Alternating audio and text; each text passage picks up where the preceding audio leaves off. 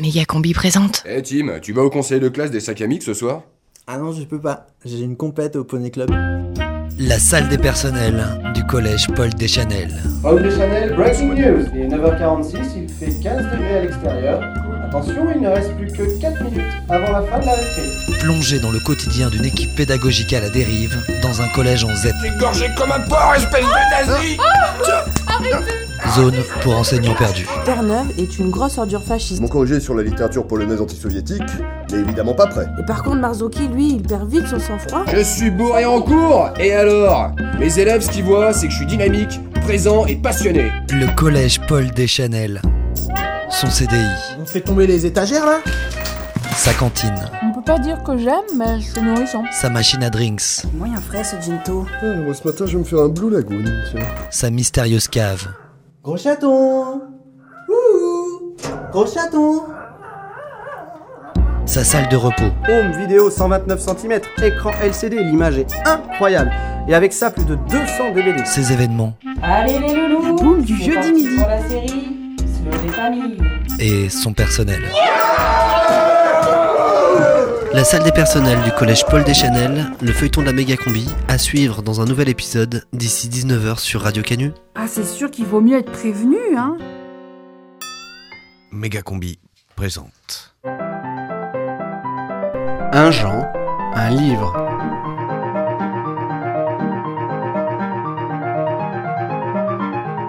Un livre, un Jean. Il y a un bouquin là qui m'a beaucoup plu, euh, que j'ai lu il y a quelque temps, euh, publié aux éditions La Fabrique à l'automne, qui s'appelle Souvenir d'un révolutionnaire de Le Français. En fait, c'est un mec, il devient. Il fait l'école normale, il devient instit, donc c'est 18e siècle, pardon. Et puis, il se retrouve tout de suite euh, instit, là, au milieu du 19e siècle, c'est 1848 ou juste avant. Euh, bon, bah voilà, il y a le poids de l'église, enfin, il y a vraiment un truc. Donc, il se fâche tout de suite avec le curé, il sera jamais instit de toute sa vie. Et toute sa vie, c'est le mec qui essaye de, de faire des trucs, euh, qui participe à des révolutions, qui suit les, les clubs révolutionnaires. Et il se retrouve en prison, il se retrouve en exil, etc. Jusqu'à la commune, donc c'est vraiment di- euh, 1848-1870, où il est un des témoins principaux. Et c'est vraiment génial parce que ce mec-là, on, se dit, putain. On est d'accord avec lui surtout, quoi. C'est un anti-autoritaire. C'est un libertaire qui dit jamais son nom. Enfin, c'est et euh, absolument passionnant, quoi. Un Jean, un livre. Un livre, un Jean. Euh, moi, un de mes derniers coups de cœur, c'est Carou de Steve Tezich, euh, initialement édité par euh, Monsieur Toussaint Louverture et qui vient de sortir euh, en poche, qui est un roman abominable, d'histoire d'un gars qui a la cinquantaine, qui a tout raté dans sa vie. Son métier, en gros, c'est de reprendre des, des scénarios de cinéma pour les rendre les plus commerciaux possibles. Donc il déteste ça, évidemment. Il est incapable de parler à son fils, donc il se débrouille toujours pour euh, jamais se retrouver seul avec lui, euh, quitte à ramener des nanas à la maison, enfin voilà. Il s'entend très bien avec sa femme depuis qu'il l'a quitté. Euh, il a un petit problème avec l'alcool, évidemment. Euh, et puis, un jour, il décide de... voilà, sa famille, il faut qu'il la sauve, il faut qu'il fasse quelque chose. Et plus il va en faire, plus il va enfoncer le truc. C'est donc c'est- assez terrible, mais c'est c'est très très bien vu au niveau euh, voilà euh, psychologie euh, humaine. euh, le, le style est génial à lire et relire des phrases qui sont super savoureuses. Euh, voilà, c'est un vrai un vrai portrait euh, d'un gars qui, qui part à la dérive. Et moi, je trouve ça génial. Voilà. Carou. K-A-R-2-O. Carou. Un Jean, un livre. Un livre, un Jean. Moi, je vais vous parler d'Antoine Choplin. C'est un auteur de la région. Il a sorti l'année dernière un livre qui s'appelle La Nuit tombée dans une maison d'édition qui s'appelle La Fosse aux Ours, qui est une petite maison d'édition lyonnaise qui fabrique ses livres en France et qui est de très bonne qualité, mais qui n'est pas très connue. Donc, euh, La Nuit tombée, en fait, le sujet c'est le nucléaire et c'est un livre très fin, très poétique, euh, très hum, écrit d'une façon très très légère, alors qu'il parle d'un sujet très grave. Et vous suivez un personnage qui s'appelle Gouri, en fait, qui va euh, euh, à moto au plus, enfin, au plus près possible en fait de la fameuse zone sinistrée pour aller chercher quelque chose de bien précis. Et donc ça, évidemment, je vous dis pas ce que c'est parce que sinon je, je vais gâcher tout le plaisir du roman. Et voilà, je vous le conseille vraiment parce que c'est il y a un avant et un après ce livre en fait. Il vous retourne vraiment. Un Jean, un livre. Un livre, un Jean. Et je vais continuer avec, euh, avec Antoine Choplin, parce que c'est un auteur que nous apprécions énormément à la librairie. Et moi, j'ai lu, euh, il y a déjà quelque temps, Le Héron de Guernica. Et euh, Antoine Choplin, avec intensité et humanité, fait une nouvelle fois vibrer le souffle de l'histoire. Donc l'action se passe à Guernica en avril 37, en pleine guerre d'Espagne. Donc on va y découvrir un jeune euh, autodidacte qui peint des hérons. Et comme son illustre modèle Picasso, il nous interroge sur la tragédie de la guerre et le rôle de l'art pour en témoigner. C'était Un Jean, un livre, un livre, un Jean, avec les librairies lyonnaises qui n'ont pas encore fermé. Every Wednesday. Todos los miércoles a las 6 de la tarde. Oh, mais tu es sur Méga Combi aussi, tu écoutes Méga Combi. Ok, c'est parti. Tous les mercredis à 18h. Méga Combi, Prime Team.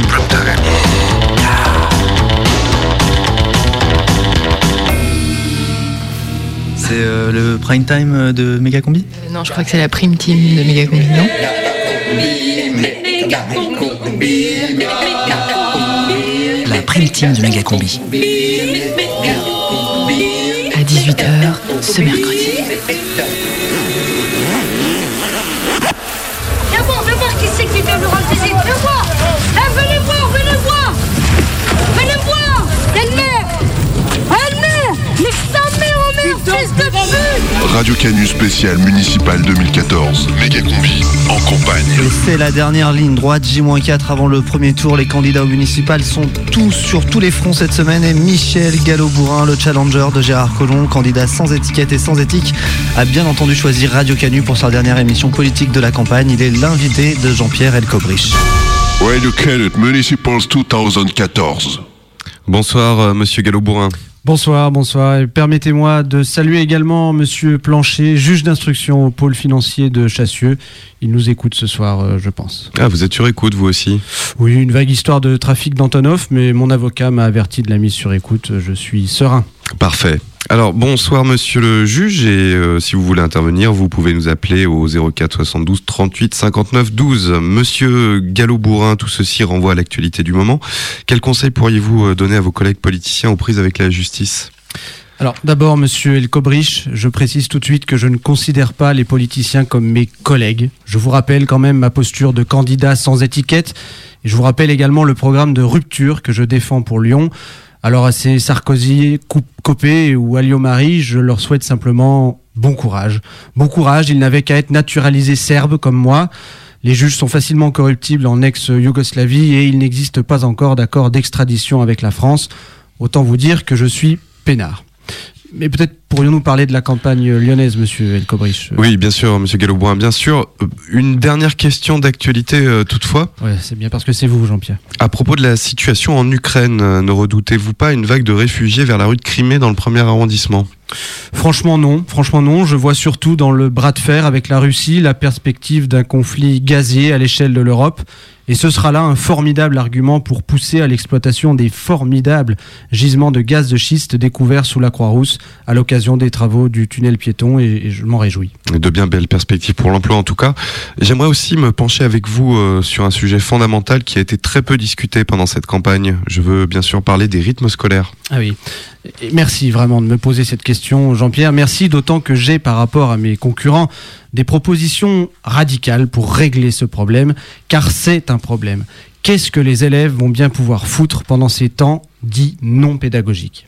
Euh, de la musique, des activités sportives, des arts plastiques? Ah non, euh, arrêtez de me faire chier avec le plastique. Je me suis déjà expliqué sur la question. Là, on parle de nos enfants qui ont besoin de repos, de repos intellectuel. Euh, Entre midi et deux, on va à la cantine, on joue aux billes, on bisute ses nouveaux camarades, on va faire un pacte de sang avec son ami derrière un arbre. Vous voyez, on apprend la vie, quoi. Pas de chat perché? Mais si, bien sûr Chat perché, Marel et 1, 2, 3. Soleil Bravo, je vois qu'on se comprend, monsieur Elkobrich. Par ailleurs, où va-t-on organiser ces activités dans les écoles? Le problème des locaux est insalubre. Il faudra intensifier les rotations d'élèves d'une salle à l'autre. Aussi, je propose d'organiser les temps scolaires selon le principe des 3-8, cher à l'industrie. Quand une classe étudie, une autre joue, pendant que la troisième dort, et ainsi de suite. Taylor n'avait pas tort. D'ailleurs, à titre expérimental, des établissements pilotes seront équipés de tapis roulants pour déplacer les élèves, ce qui permettra d'accélérer les cadences. C'est une vision euh, industrielle de l'éducation que vous déclinez. euh. Écoutez, il ne faut pas se leurrer. Avec les Chinois qui débarquent, faut être compétitif, d'autant plus qu'on part avec un passif. hein. Voyez le dernier classement PISA, on est derrière la Moldavie. Autant vous dire qu'il y a du boulot. Si on veut éviter la délocalisation des écoles primaires, et je m'y engage, il va falloir turbiner sévère. C'est pourquoi je n'hésiterai pas à briser le tabou de la sélection à l'entrée en CP afin de revaloriser l'enseignement primaire en le réservant à l'élite. Ouais, quand même, c'est une proposition radicale. Oui, mais franchement, monsieur Elkobrich, à quoi bon essayer d'apprendre à lire quand on sait que tout se joue en grande section de maternelle? Vous savez, certains enfants peuvent tout à fait s'épanouir dans l'ignorance et le travail manuel. Et on peut même se poser la question, est-ce que lire est si indispensable aujourd'hui à l'ère du numérique? C'est c'est quand même important euh, de savoir lire, non? D'accord, d'accord, mais on peut apprendre tout seul. C'est facile. Le seul truc, c'est qu'il faut un déclic. Moi, par exemple, j'ai appris en deux mois après avoir créé mon compte Twitter. Educated Municipals 2014. Michel Gallo-Bourrin, Lyon, la ville, la vraie. Bonjour, je m'appelle Jean-Pierre, je suis garagiste et je vote Michel Gallo-Bourrin parce que il roule en diesel. Bonjour, je m'appelle Christophe, je suis agent de recouvrement chez Cofidis et dimanche, je vote Michel Gallo-Bourrin parce qu'il respire l'honnêteté. Bonjour, je m'appelle Séverine. Je suis monitrice d'auto-école et dimanche, je vote Michel Gallo-Bourrin parce que même l'abstention, ça me dégoûte.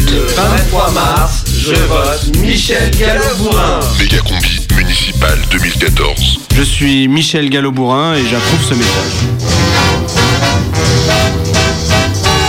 Le mercredi 18h, Mégacombi Prime Time. Prime Team, Prime Team, Prime Time, Prime Team, méga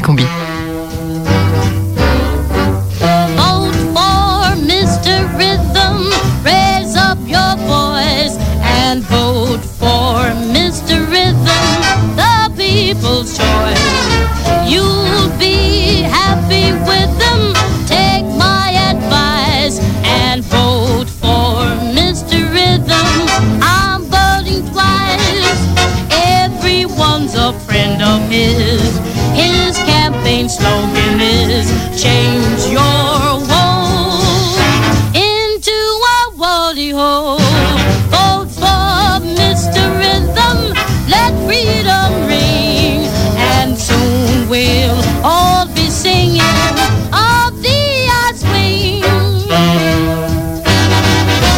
À la ligne. On est place Bellecour, sur la grande place du centre-ville de Lyon. Méga combi. Et à un des angles, en face de la poste centrale, il y a la librairie euh, Reportage. Chapitre. Librairie occupée depuis le 10 février pour des indemnités décentes. Dans les vitrines, Avec un numéro de téléphone pour les joindre. il y a des banderoles. Ça m'a l'air un peu fermé d'ailleurs. Un gros rideau. Avec marqué voici la liste de vos libraires sacrifiés Alain, Julien, Véro, Sochette, Mireille, Marie-Rose, Valérie, Anne-Claude, Elisabeth, Eve, Vaslov, Lisa, Isabelle, Audrey et Sylvie, Nathalie, Serge, Guillaume, Aurélie, Christine, Hélène, Valérie, Laure. Chapitre nous a tués et il y a plein de petits mots euh, de gens pour l'amour du livre. Mirko, aux étudiants qui venaient ici. Encore une qui ferme, bon courage et tenez bon. Patrice, des talents gâchés, des vies méprisées, mais la mémoire livresque jamais ne tremblera devant les zombies putréfiés de la finance mondialisée. Une vraie pensée pour les 25 qui ont du talent et du cœur. Moi j'ai été fidèle, dommage que les actionnaires n'aient pas pris leur carte rouge. Courage. Quant aux actionnaires, ils s'en mettent plein les poches pendant que les libraires se retrouvent au chômage. Je pense à vous tous, les libraires, merci. Courage, Colette. Pour que vive notre librairie entrée. Oui, bonjour. Je suis en- devant la librairie, là, je, je fais un peu de son pour Radio Canu. Oui, oui, oui. Eh ben, euh, je, je viens vous chercher. D'accord, ok. Bah, je reste devant. Merci. Merci. En février dernier, une librairie lyonnaise a fermé. La librairie Chapitre. Bon, d'accord, certains diront, Bon, pff, c'est pas grave, c'était une chaîne, non? Bon, Il reste toujours la FNAC ou De Citre. Ouais, mais bon, toujours est-il qu'une librairie qui ferme, et en plus avec des livres, avec des pages dedans, c'est pas vraiment réjouissant, quoi. Il y a un an, le groupe Acticia, proprio de France Loisirs et deuxième plus gros vendeur de livres en France, prétendait qu'il n'avait plus assez d'argent pour maintenir les 57 librairies françaises ouvertes. En décembre 2013, pour ne pas avoir à indemniser les employés mis à la porte, le groupe se déclarait même en cessation de paiement. Mais bon, ça n'empêche pas le big boss de tout miser sur chapitre.com, futur écrabouilleur du géant américain Amazon et sauveur de l'économie française du livre. Prévente dédicacée du dernier Musso, deuxième meilleure vente de la semaine, La femme parfaite est une connasse, on n'en doute pas, la librairie numérique a de beaux jours devant elle. Alors c'est une librairie qui a euh, été très longtemps euh, sous l'égide de Flammarion, de l'éditeur. Euh, elle a ouvert en 1907. Donc c'est une librairie un peu de référence. On a été racheté euh, une première fois euh, il y a, en 99 euh, par euh, Priva, mais on était là euh, entre les mains d'un monsieur, monsieur Denval, qui venait du livre. Sauf que ce monsieur était âgé, donc il a décidé de vendre et qu'il a donc vendu en, en 2005 au groupe Bertelsmann, un gros groupe de presse qui détient M6, RTL, euh, Prisma Presse, euh, Françoisir, Le Grand Livre du Mois, euh, Françoisir Voyage, etc. Et en 2008, euh, ils ont, la direction a décidé d'être première devant la FNAC en 2010. Ils ont commencé à, demander à ce qu'on réduise le fond et à mettre en avant les best-sellers. hein. Ils ont été beaucoup moins euh, tolérants sur euh, le stock euh, âgé, donc ce stock qui tourne euh, lentement, mais qui fait, on va dire, euh, la légitimité euh, d'un rayon, hein, euh, des titres euh, qu'on vend peu, mais euh, qui sont incontournables. Et donc on a eu euh, finalement des listes des titres que l'on devait retourner. Retourner, ça veut dire renvoyer à l'éditeur? Oh, Oui, excusez-moi, oui, ça veut dire envoyer à l'éditeur. Et On a commencé à nous obliger à retourner des titres, simplement parce qu'ils avaient tant d'âge de stock et qui considéraient qu'un livre qui, par exemple, n'avait pas trouvé euh, un acheteur euh, au cours des neuf derniers mois, c'était pas utile de le garder. Déjà l'apparition de ce marketing à la Françoisir, la faire des, euh, installer des livres en colonne, euh, 3 par 3 par exemple, euh, ou en double facing. euh, bon, il y a eu des, des choses comme ça. Eh ben, euh, mettre deux livres comme ça. Oui, ça, ça, normalement, c'est quand vous faites une tête de gondole, il faut faire comme ça. Là, Faut- mais voilà, c'est plus lisible. Pour On le met deux fois le même On livre. met deux fois le Oui, même. parce qu'une fois, euh, il faut croire que la personne ne le voit pas ou qu'elle ne comprend pas ce que c'est. Dans un premier temps, on ne sait pas d'où ça tombe, d'où ça sort, et puis après, on se rend compte que ce sont des méthodes qui sont plutôt utilisées en grande distrib alimentaire. Voilà. directeur d'exploitation qui, bien que euh, ayant travaillé à Françoisir, euh, venait aussi de Célio. Voilà. Plutôt de la vente de vêtements. Voilà, absolument. Vente de vêtements, Célio, euh, Décathlon, euh, voilà. Donc, euh, quand vous avez quelqu'un de chez Décathlon qui vient dans votre rayon scolaire et qui vous dit Euh, pourquoi vous classez pas les livres par couleur? Ça, voilà, ça laisse un petit peu euh, étonné. On a quand même été formé, si tu te souviens, euh, à l'accueil client. Voilà, on nous a expliqué un jour euh, qu'il y avait, euh, euh, il y a une- comment on pourrait dire, c'est pas un acronyme, c'est euh, voilà, euh, il faut appliquer le SBAM, S-B-A-M, c'est-à-dire souriez, bonjour, au revoir et merci. Donc vous venez expliquer à des libraires qui ont 20 ans, 30 ans d'ancienneté que quand un client arrive, il ne faut pas oublier de lui sourire, il ne faut pas oublier de lui dire bonjour, au revoir et merci. Bonjour, excusez-moi monsieur. Quoi? Euh, oui, en fait, je cherchais un livre. Bah, ça tombe bien, on est dans une librairie. Euh, oui, enfin, je voulais le livre d'Éric Azan sur la Révolution française aux éditions La Fabrique. Ah, on va pas ça ici, madame. hein. Si tu veux de l'histoire, euh, on a le dernier Laurent Dutch. Méga combi. Alors je suis euh, Hélène Martin, euh, libraire depuis 22 ans. Reportage. Alors vous, comment vous êtes retrouvé dans le monde des livres? Bon, déjà de par ma formation, euh, puisque j'ai fait une formation de lettres modernes. J'ai au départ eu une profession sociale, en social, et ensuite je suis entrée directement à la librairie Flammarion, qui restait très peu de temps Flammarion pour moi, ensuite Priva, et ensuite euh, Bertelsmann, et ensuite Negefi, qui est un fonds d'investissement américain. Vous avez un livre fétiche, vous? Le premier homme de Camus. Parce que ça correspond à mon histoire, mais de toute façon, le dernier chapitre, euh, à lui tout seul, est un morceau euh, d'humanité et d'anthologie. Pourquoi le premier homme de Camus, ça correspond à votre histoire? Parce que ben, Camus est né en Algérie, hein, euh, on le sait, euh, et donc il parle d'Alger, de, toute sa jeunesse passée en Algérie, euh, et c'est mon cas aussi. Enfin, même si je n'ai aucun souvenir parce que je suis rentrée très très tôt, Euh, mais euh, du coup j'ai beaucoup entendu parler de ce pays par euh, mes grands-parents, mes parents, Donc c'est un pays un peu mythique pour moi. Et, euh, et en fait, euh, le premier homme, quand je l'ai lu, a fait que j'ai vraiment compris ce que mes parents et mes grands-parents me disaient de ce pays. Je l'ai compris à travers les yeux de Camus. C'est à ce moment qu'il lut sur la tombe la date de naissance de son père, dont il découvrit à cette occasion qu'il l'ignorait. Il est, il est devant la tombe de son père, et euh, son père est mort très jeune à la Première Guerre mondiale. Puis il lut ces deux dates. 1885-1914. Et donc il se dit qu'il est devant cette tombe et que maintenant il est plus vieux que son père. Il avait 40 ans.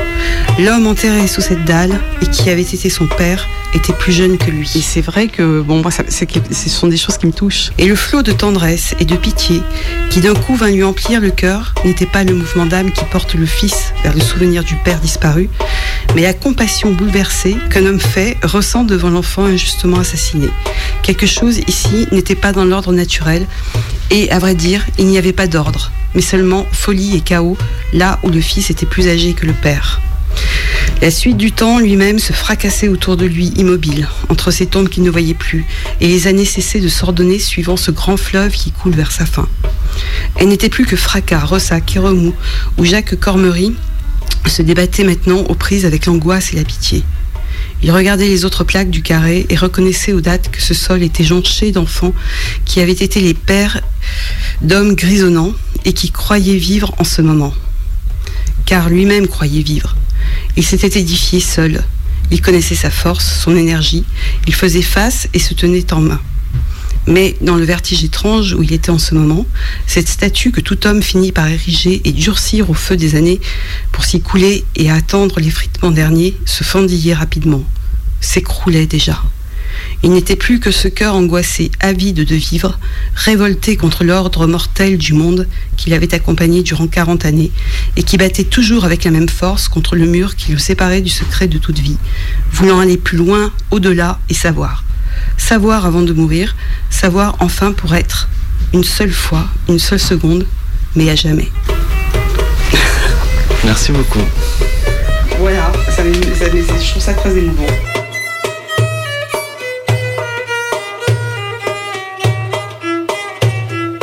Les commandes clients D'aujourd'hui Bah non. Je les ai même pas encore sont les- Si tu veux regarder. Ah sont- bah.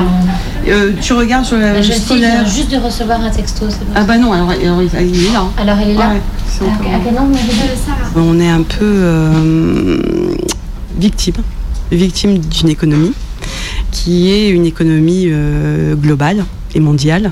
Et donc on a intégré il y a quelques années un fonds de pension américain qui demande du résultat. Et effectivement, euh, je pense que non seulement déjà euh, la librairie, c'est un commerce qui dégage pas beaucoup, et en plus, euh, c'est un métier qui est très très spécifique. Donc, si on prend pas les bonnes décisions et si on, parce qu'on connaît pas le métier, ce qui s'est passé, ben on, on coule quoi. Donc, on est victime de ça. Méga combi à la librairie Chapitre. Reportage. Je crois qu'il y a un désarroi euh, des gens qui font ça depuis très longtemps et qui savent pas ce qu'ils vont faire après. Et, et puis aussi, on est inquiet pour, euh, pour le livre. Parce qu'on est quand même. euh, et ce lieu-là, là où on travaille actuellement, est une librairie depuis plus de 100 ans. Et il y en aura probablement plus de librairie derrière.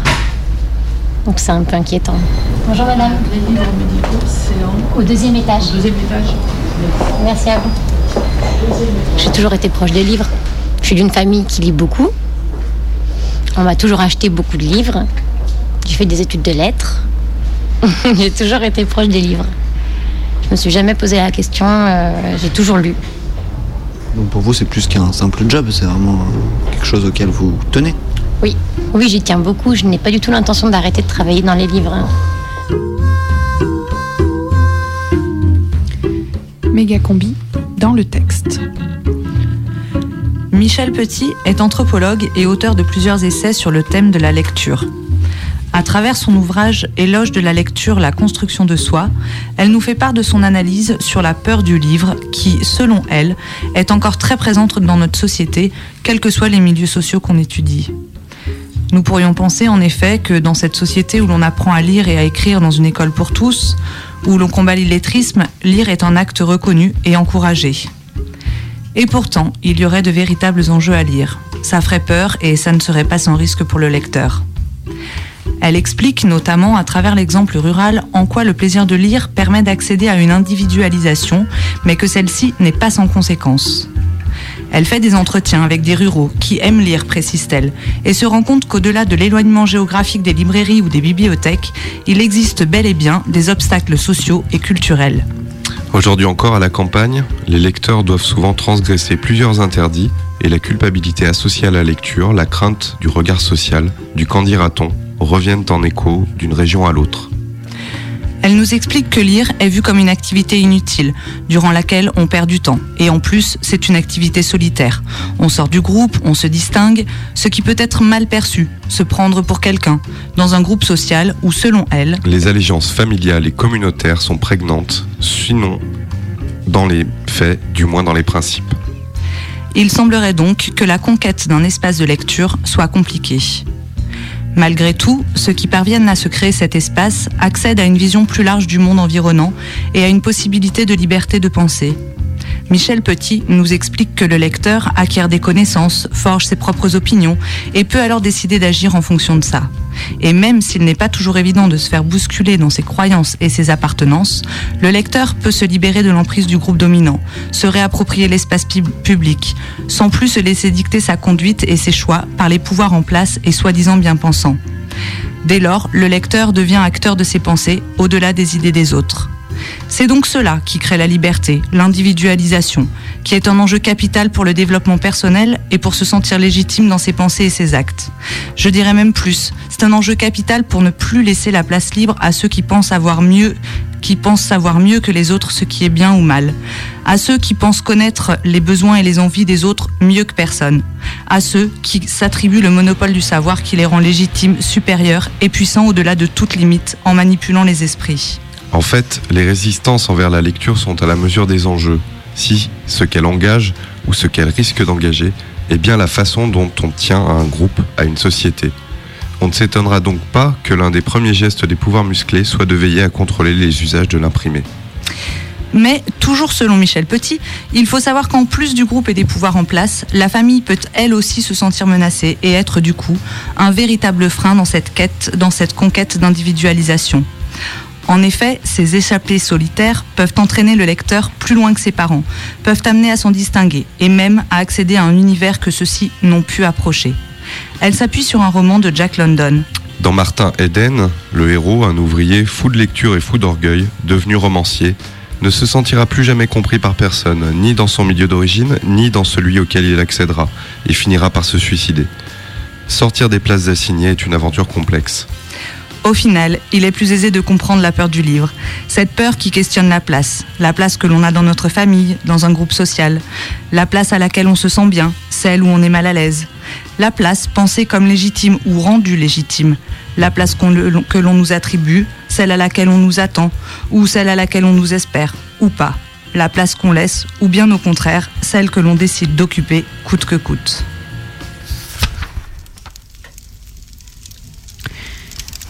Je travaillais mes cours, j'écoutais des disques, je lisais, toujours dans ma chambre. Je n'en descendais que pour me mettre à table. On mangeait sans parler. Je ne riais jamais à la maison. Je faisais de l'ironie. C'est le temps où tout ce qui me touche de près m'est étranger.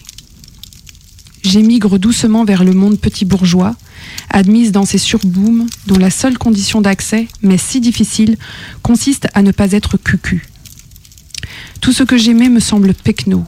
Luis Mariano, les romans de Marianne Desmarais, Daniel Gray, le rouge à lèvres et la poupée gagnée à la foire qui étale sa robe de paillettes sur mon lit.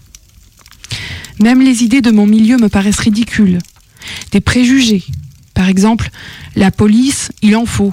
Ou on n'est pas un homme tant qu'on n'a pas fait son service. L'univers, pour moi, s'est s'est retourné. Je lisais la vraie littérature et je recopiais des phrases, des vers qui, je croyais, exprimaient mon âme, l'indicible de ma vie, comme le bonheur est un Dieu qui marche les mains vides. Mon père est entré dans la catégorie des gens simples, ou modestes, ou braves gens. Il n'osait plus me raconter des histoires de son enfance.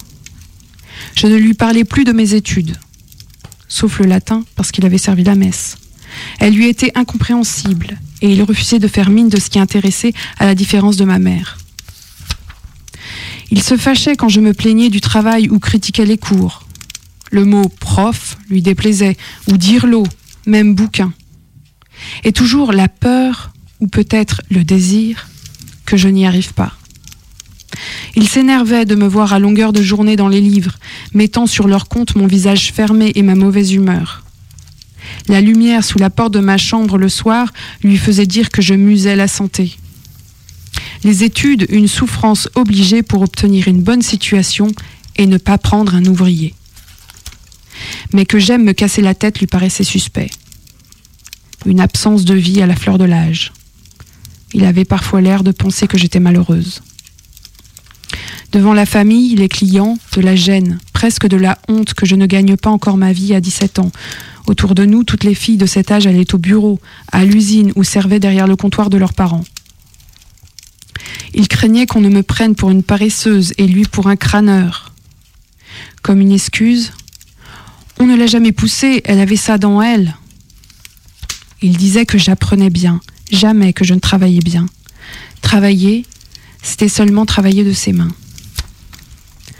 Un jour, il dit Les livres, la musique, c'est bon pour toi. Moi, je n'en ai pas besoin pour vivre. Annie Ernaux, La Place. Des armes, des chouettes, des brillantes, des qu'il faut nettoyer souvent pour le plaisir, et qu'il faut caresser comme pour le plaisir l'autre, celui qui fait rêver les communiantes. Des armes bleues comme la terre, dès qu'il faut se garder au chaud au fond de l'âme, dans les yeux, dans le cœur, dans les bras d'une femme, qu'on garde au fond de soi comme on garde un mystère. Des armes au secret des jours, sous l'herbe, dans le ciel et puis dans l'écriture, des qui vous font rêver très tard dans les lectures et qui mettent la poésie dans les discours.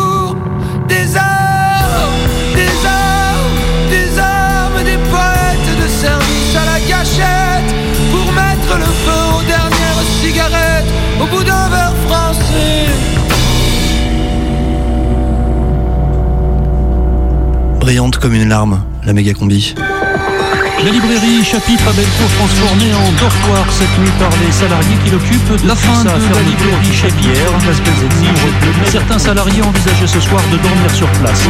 23 salariés perdent leur emploi. Mais alors la télé, j'en ai. C'est chiant parce que c'est très cadré. Ils te posent des questions, mais euh, ils ont trois questions, quoi.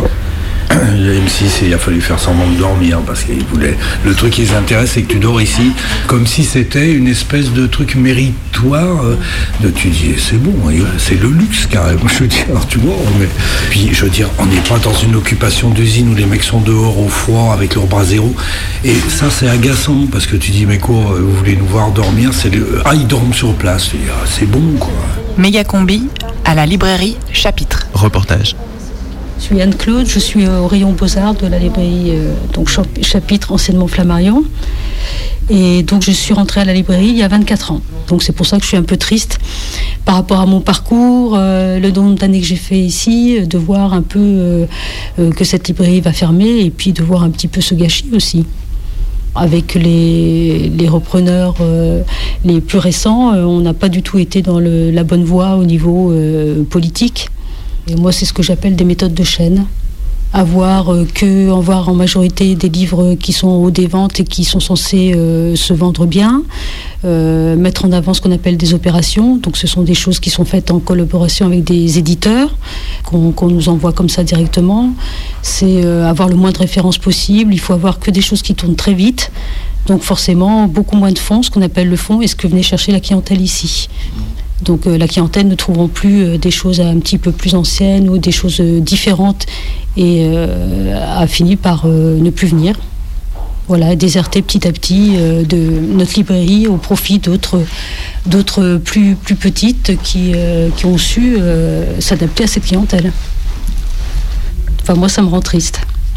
J'espère avoir encore des, ressources pour, m'en sortir, pour, voir, pour pouvoir aller vers des choses qui me plaisent toujours. Mais on aurait besoin de beaucoup d'aide. notamment des élus qui ne se manifestent pas du tout à Lyon, contrairement à d'autres villes où des, de, nos librairies vont fermer. On a eu un contact avec le maire du deuxième qui apparemment ne peut pas faire grand-chose pour nous et aucun, pour l'instant, aucun écho, aucune visite euh, côté euh, mairie de Lyon, euh, Colomb et ses associés. Et puis aussi, aussi le manque de soutien total de- des éditeurs, je dois le dire. Euh, les éditeurs, euh, on n'entend pas du tout parler dans cette histoire non plus. Vous êtes toujours sur Radio Canu, méga combi reportage autour de la fermeture de Chapitre, la plus vieille librairie de Lyon. Et on le rappelle, euh, Michel Gallo-Bourrin, candidat à la mairie de Lyon, est avec nous en studio. Une réaction à chaud après ce reportage? C'est un véritable drame. Mais qu'est-ce que vous répondez à cette libraire de chapitre désespérée? Écoutez, je lui réponds d'abord que le secteur de la papeterie à Shenzhen est en pleine expansion.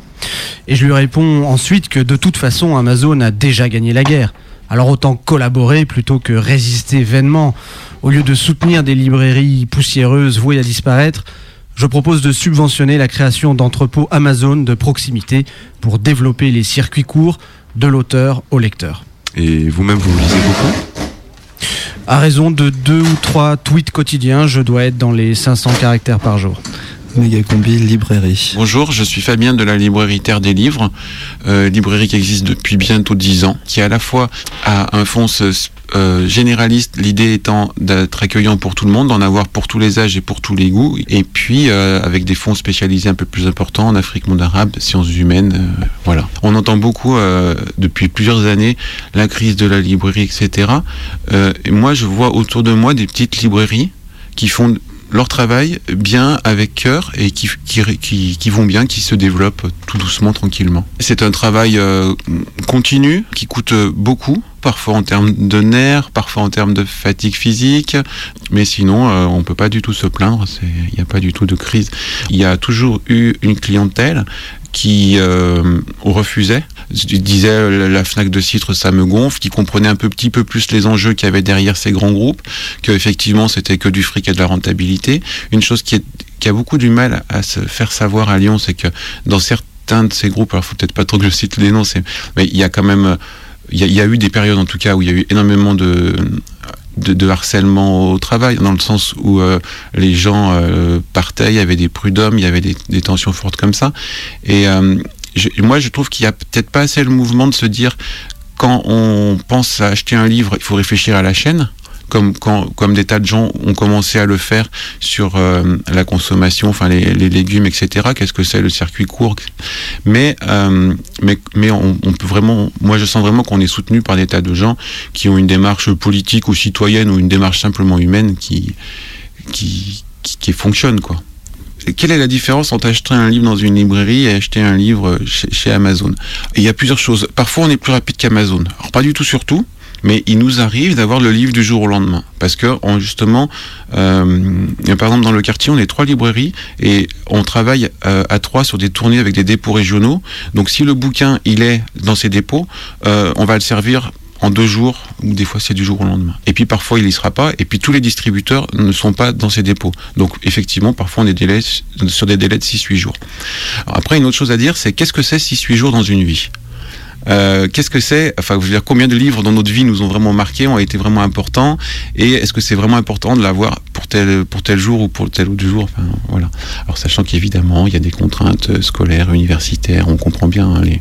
Et puis, euh, moi, ce que je dis, c'est que la, la forme des achats euh, co- conditionne la forme des villes et, euh, et nos propres vies.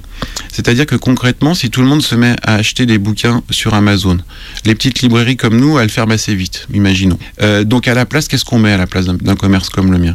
Bah rien, ça ferme. Enfin, on- on voit bien dans un quartier comme le nôtre, à la fois ça se développe, à la fois on est dans le 7e arrondissement de Lyon. Et comme c'est un quartier universitaire, on colle des étudiants par exemple. Donc dans un local commercial où il y avait de la vie, une convivialité, une solidarité, on rend des services aux voisins, il y a vraiment quelque chose qui se passe de l'ordre d'une vie euh, citoyenne et, politique aussi, mais du politique, euh, du politique tout, de la, la relation, enfin etc. À la place de ça, vous mettez des étudiants, vous faites des cages à lapins et vous les faites, payer 600 euros par mois. Et moi je dis ça, c'est pas un projet de société. À chaque fois que quelqu'un clique sur euh, Internet pour commander un truc, il vote pour un projet de société. Et, et ce, ce projet-là, moi, il me fait pas tellement envie.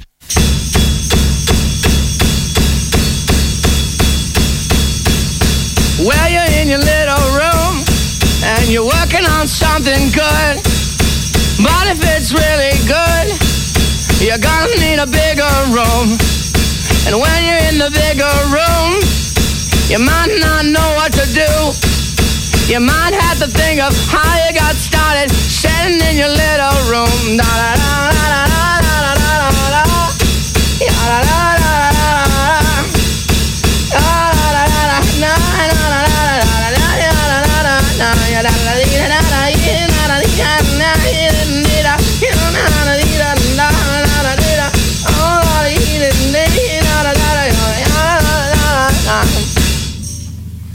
Salut, c'est JP, je suis retenu depuis 10 jours dans l'avion de la Malaysia Airlines. Mais heureusement, j'avais prévu plein de bouquins. Méga combi. Euh, donc, si tu veux, la librairie fermait lundi à 19h. Reportage. Normalement, samedi, quand on est parti, on s'est dit à lundi, puis à 19h, on, on pensait, bon, on va se dire au revoir, et puis voilà. Et euh, sur le site de la CGT Chapitre, ils ont dit, ouais, mais nous, euh, on occupe. C'est un côté mot d'ordre, parce que la presse qui a repris ça, ça me fait rire. C'était pas un mot d'ordre, c'était une proposition. On, on- occupons les librairies. On a voté à main levée. L'occupation a été votée à une très grosse majorité. Donc le soir, on a dit on reste. Méga Combi est toujours chez Chapitre avec Alain. Il nous parle de l'occupation de la librairie qui a commencé le 10 février.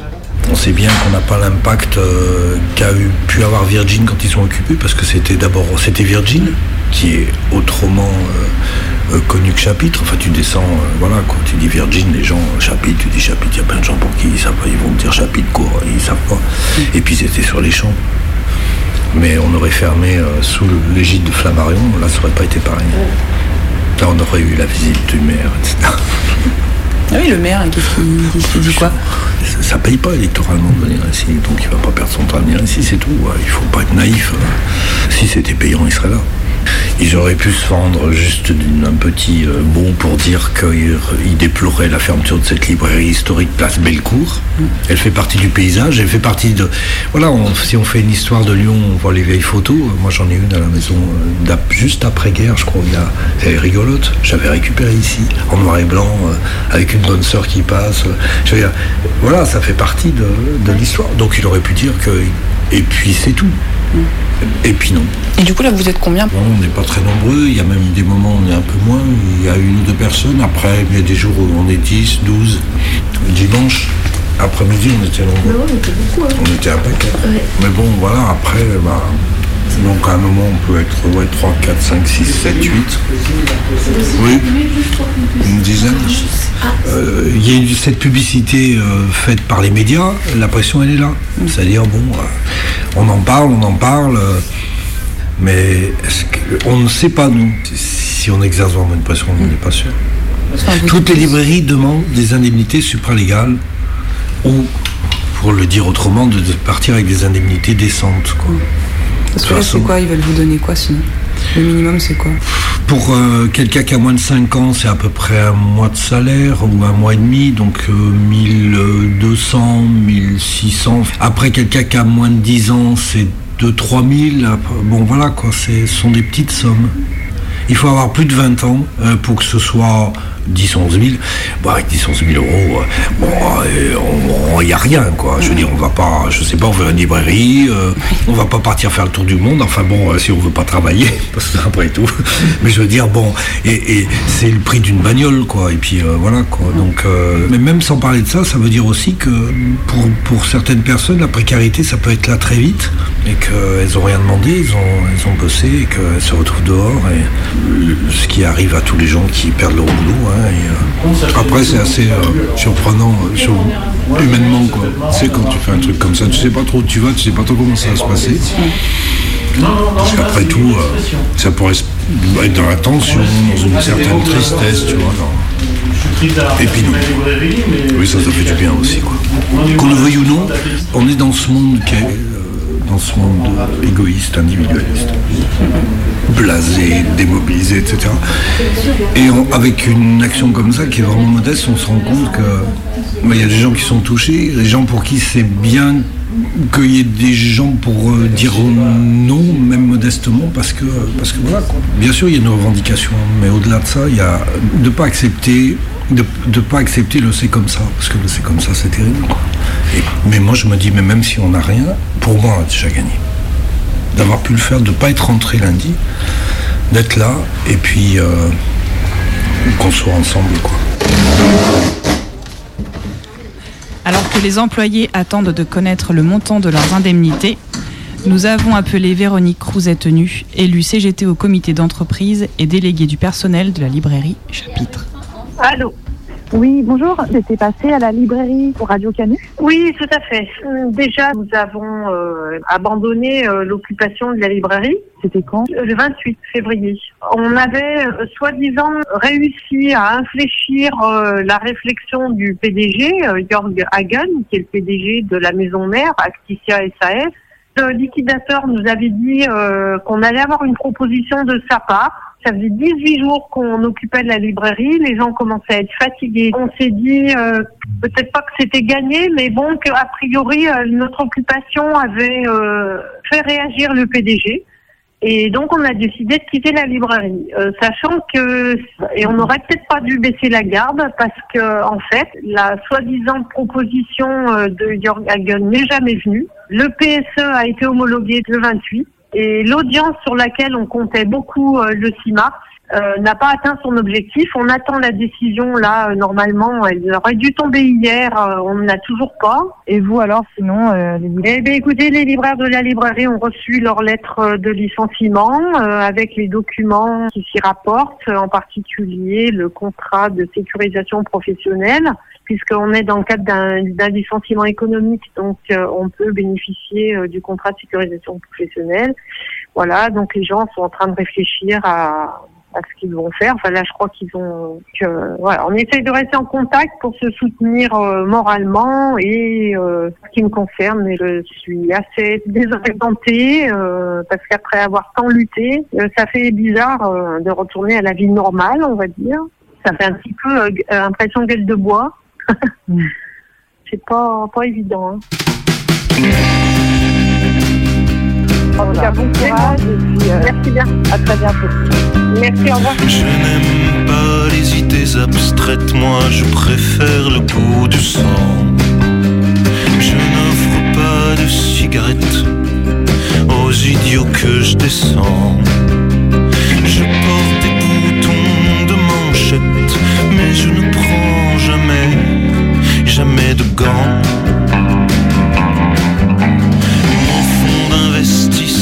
Rachète des entreprises et les revend. Entre les deux, je coupe les têtes, je fais cracher du rendement. Je suis un os de la mallette, mon boulot c'est simple, c'est de virer les gens.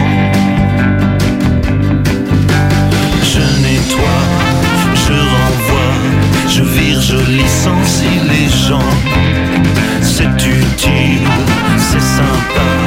je m'occupe des encombrants.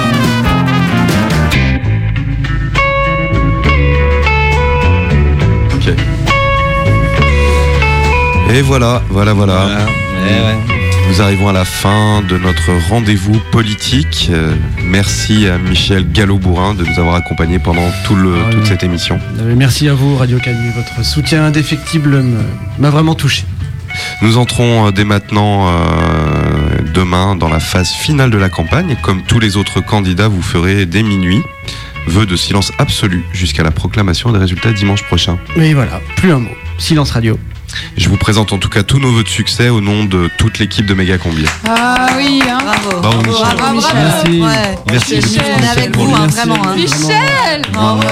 L'a fait. Par contre, par contre, merci. Par contre, je, voilà, je, je dois vous prévenir. euh, nouvelle grave, mes bulletins de vote ne seront pas dans les bureaux dimanche. Mais soyez pas, Comment ça ne soyez pas Ah. surpris. Vous savez très bien l'omerta qu'il y a sur ma Mais comment, candidature. mais comment va-t-on faire? C'est un scandale. Je suis d'accord, mais ensemble, nous réussirons à contrer le système. Donc Oui. ce message Ah, s'adresse à vous, mes fidèles supporters, ainsi qu'à tous ceux qui nous écoutent et qui voteront pour moi dimanche. Il vous faut dès maintenant fabriquer, mon bulletin de vote. D'accord. Super Alors pour cela, c'est très simple. Vous prenez une feuille à 4 Ouais. Ok. des feuilles. J'en veux une, Michel. Voilà, merci. Une feuille. Ah, oui. aussi là. Pour Alain, faites passer. Une plutôt blanche. je peux la garder pliez- pour dimanche Vous pliez en deux Ok. et vous découpez. Dans quel sens on plie en fait Peu importe. Dans En le deux. méri- Comme ça. En deux comme En ça. deux. Ok. Et après, Ensuite, tu voilà, découpes. vous On repliez en appuie deux. bien, on Ouais, appuie bien. ouais. On appuie Vous bien repliez. Écoutez-moi. Vous repliez en deux, vous découpez. Ah, je vais revenir au début, j'ai pas compris. Ensuite, vous re-redépliez en deux. en quatre. Vous pliez et vous redécoupez. Quatre. Ou, ou en 8, je sais pas. Le but étant d'atteindre la taille requise du bulletin de vote.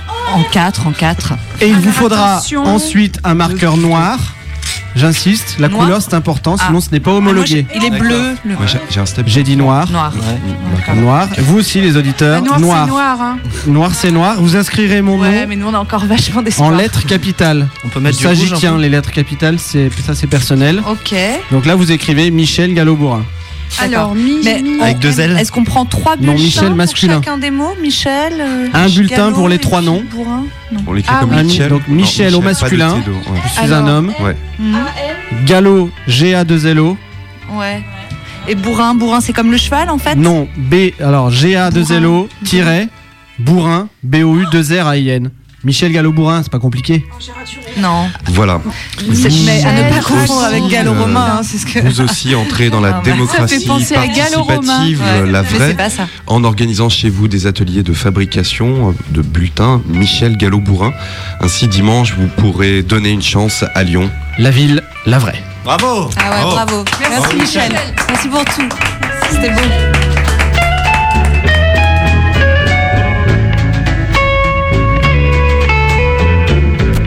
Non, mais il y a un truc qui va pas dans ton machin. Oh. Que dalle. Radio Canu présente. Prime time de Mega Combi. Marche pas, marche pas, marche pas. Et, et, et, et, et, et, et, Méga combi. Marche pas, marche pas, marche pas. Le mercredi. Méga combi. 18h. Sur Canu.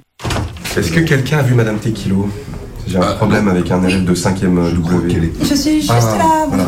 Ouais, ouais. Là, je voulais te voir hein, par rapport à Océane. Elle a encore mis un coup de cutter à Abdel.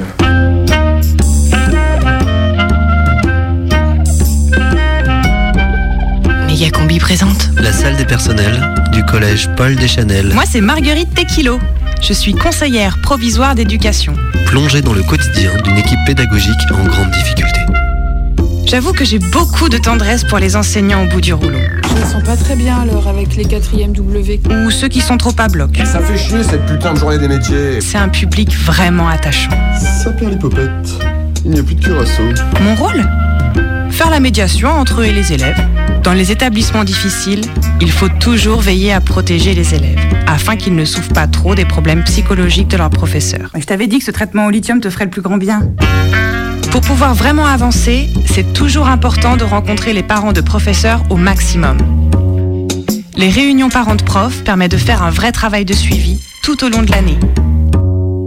Et c'est là qu'on voit que certains sont complètement démunis. On le comprend plus.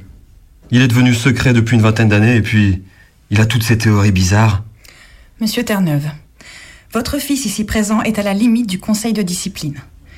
D'après 80% des questionnaires qui nous sont revenus, les élèves se plaignent de ces cours de littérature hum, qui sont vraiment, vraiment trop de droite. Comme vous y allez. Tais-toi, Marius. Je vous rappelle que l'éducation nationale est une institution laïque, républicaine et de gauche. On comprend pas, Madame Tequilo. J'ai milité toute ma vie à la cégette. Sa mère l'emmenait voir des concerts de soutien pour le Chili quand il était petit. Mais qu'est-ce qui t'est arrivé, mon fils? Qu'est-ce qui t'est arrivé? Que voudrais-tu, père? Que j'incite les élèves à la désobéissance et au désordre? Que je fume des spiffs et que je me rende au travail affubé d'un de ces pantalons ethniques Oh, arrête d'être insolent, Marius. Et arrête de m'appeler père. En tout cas, les élèves n'en peuvent plus d'étudier Nietzsche. Et puis ce choix de commentaires littéraires sur les chansons de Michel Sardou, Michel Sardou puis c'est- c'est uniforme, hein, c'est quand même vraiment limite. hein. Quelle déception. De toute façon, vous n'avez jamais respecté mes choix idéologiques, père. Rencontrer la famille, c'est voir dans quel environnement nos professeurs évoluent en dehors du collège. Certains professeurs ne savent pas du tout travailler à la maison. Notre fils adore se déguiser. Vous l'auriez vu quand il est allé à l'oral du CAPES, habillé en marchand florentin. Oui, oui, tout à fait. Oui, les élèves s'amusent bien, hein, ça c'est Oh. sûr. Mais oui, il y a quelques confusions quand même. hein. J'ai j'ai pris quelques cahiers d'élèves là. Par exemple, un long cours intitulé 1789, La chute du mur de la Bastille. Je me demande un peu, il revoit ses cours de temps en temps? Bah, il regarde Wikipédia tous les soirs pour ses cours du lendemain. hein. Moi, je vérifie. Ensuite, il s'enferme dans sa chambre et il fait des jeux de rôle sur ordinateur. Le plus dur, c'est quand les parents soutiennent leurs enfants, alors même qu'ils sont en faute. C'est vous, vous êtes la dame joueur mon fiston Bonsoir, monsieur Marzouki. C'est bien que vous soyez venu. hein. On a toujours quelques petits soucis avec votre fils. hein, c'est- Ah bon? Oui. Bon, alors au niveau de son enseignement, rien à dire. C'est un très très bon prof de techno. D'ailleurs, son projet d'assemblage de détonateurs fonctionne très bien avec les cinquièmes. hein. Hmm. Oui, non, le, le principal problème, c'est le comportement. Oui, Votre fils doit comprendre qu'il a face à lui 25 élèves et qu'il doit se montrer moins impulsif. Vous comprenez? Bah non, on comprend pas. C'est à cause qu'il gueule? Oui, entre autres. les élèves disent qu'il crie beaucoup. Il se met en colère pour un oui, pour un non. euh, Hmm. Il détériore même le matériel. Ah bah Sylvain, c'est le sanguin. Il a caractère. Oui, mais il doit aussi savoir se maîtriser. Vous saviez que ce sont les agents de service qui nettoient ensuite son bordel? Mais ils sont payés pour ça, non? Il faut aussi savoir prendre des décisions en concertation avec les parents. Pour que la scolarité des professeurs se passe mieux. Vous savez, notre fille est devenue professeure d'anglais quand elle a perdu son travail de caissière à Auchan. Mais elle a jamais su vraiment parler anglais. Wait a minute. I'm going to take a dictionary at the CDI and I'll be right back. Vous pouvez peut-être l'aider. euh. Vous parlez un peu anglais à la maison? On, on essaie, mais elle comprend rien. Alors on lui met Dora l'exploratrice en VO, mais ça lui fait peur. Oui, bah oui. Mais bon, vous comprenez bien que c'est un souci pour les élèves. Et elle pourrait pas donner des cours d'allemand sinon? Elle adore tellement l'inspecteur d'Eric.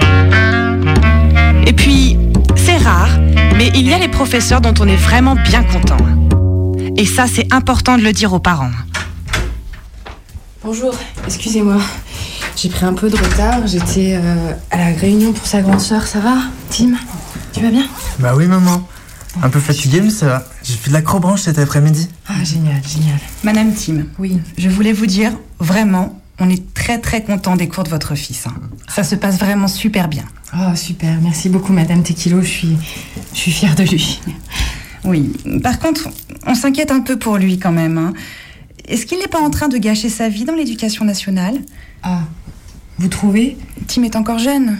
Je me souviens que quand il était petit, il voulait être euh, pilote de ligne ou astronaute ou euh, encore dresser des éléphants. Arrête, maman, c'était il y a longtemps. Oui, mais bon. C'est très bien ça, astronaute, Tim.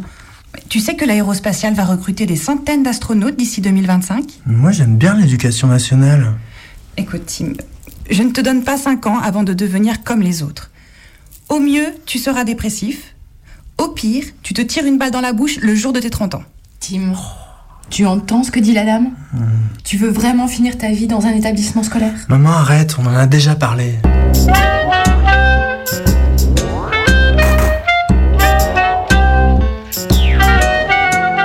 Alors, Marguerite, cette réunion parents-prof Écoute, Philou, j'ai vu pratiquement tout le monde. hein. Bon, par contre, j'ai pas pu voir les parents de Madame Margouille. hein. Apparemment, il serait mort le week-end dernier à la sortie d'une free party. Hum, Dommage. Mm. Et on dîne au Vésuve ce soir, ça te dit? Oh non, oh non, pas le Vésuve, non, on, on pourrait être vu. C'était la salle des personnels. Je m'épanouis pleinement au collège Paul Deschanel. Tim deviendra-t-il astronaute? Moi, j'aime bien l'éducation nationale. Houston va-t-elle devenir professeur d'allemand? I don't understand what you say to me, Kevin. Can you repeat, please? Le Vésuve est-il vraiment un mauvais plan pour se voir discrètement en dehors du boulot? Vous le saurez sans le moindre doute dans le prochain épisode de la salle des personnels. La salle des personnels. Du collège Paul Deschanel. Ça y est, c'est fini. La prochaine méga combi, c'est mercredi. C'est mercredi. Mercredi.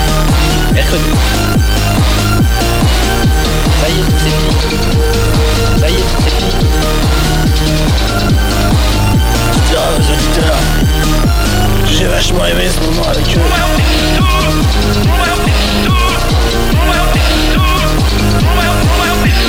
Méga combi, c'est fini. La prochaine méga combi, c'est mercredi. Prochaine méga combi, c'est mercredi. Mercredi. Vous écoutez Radio Canu, il est 19h.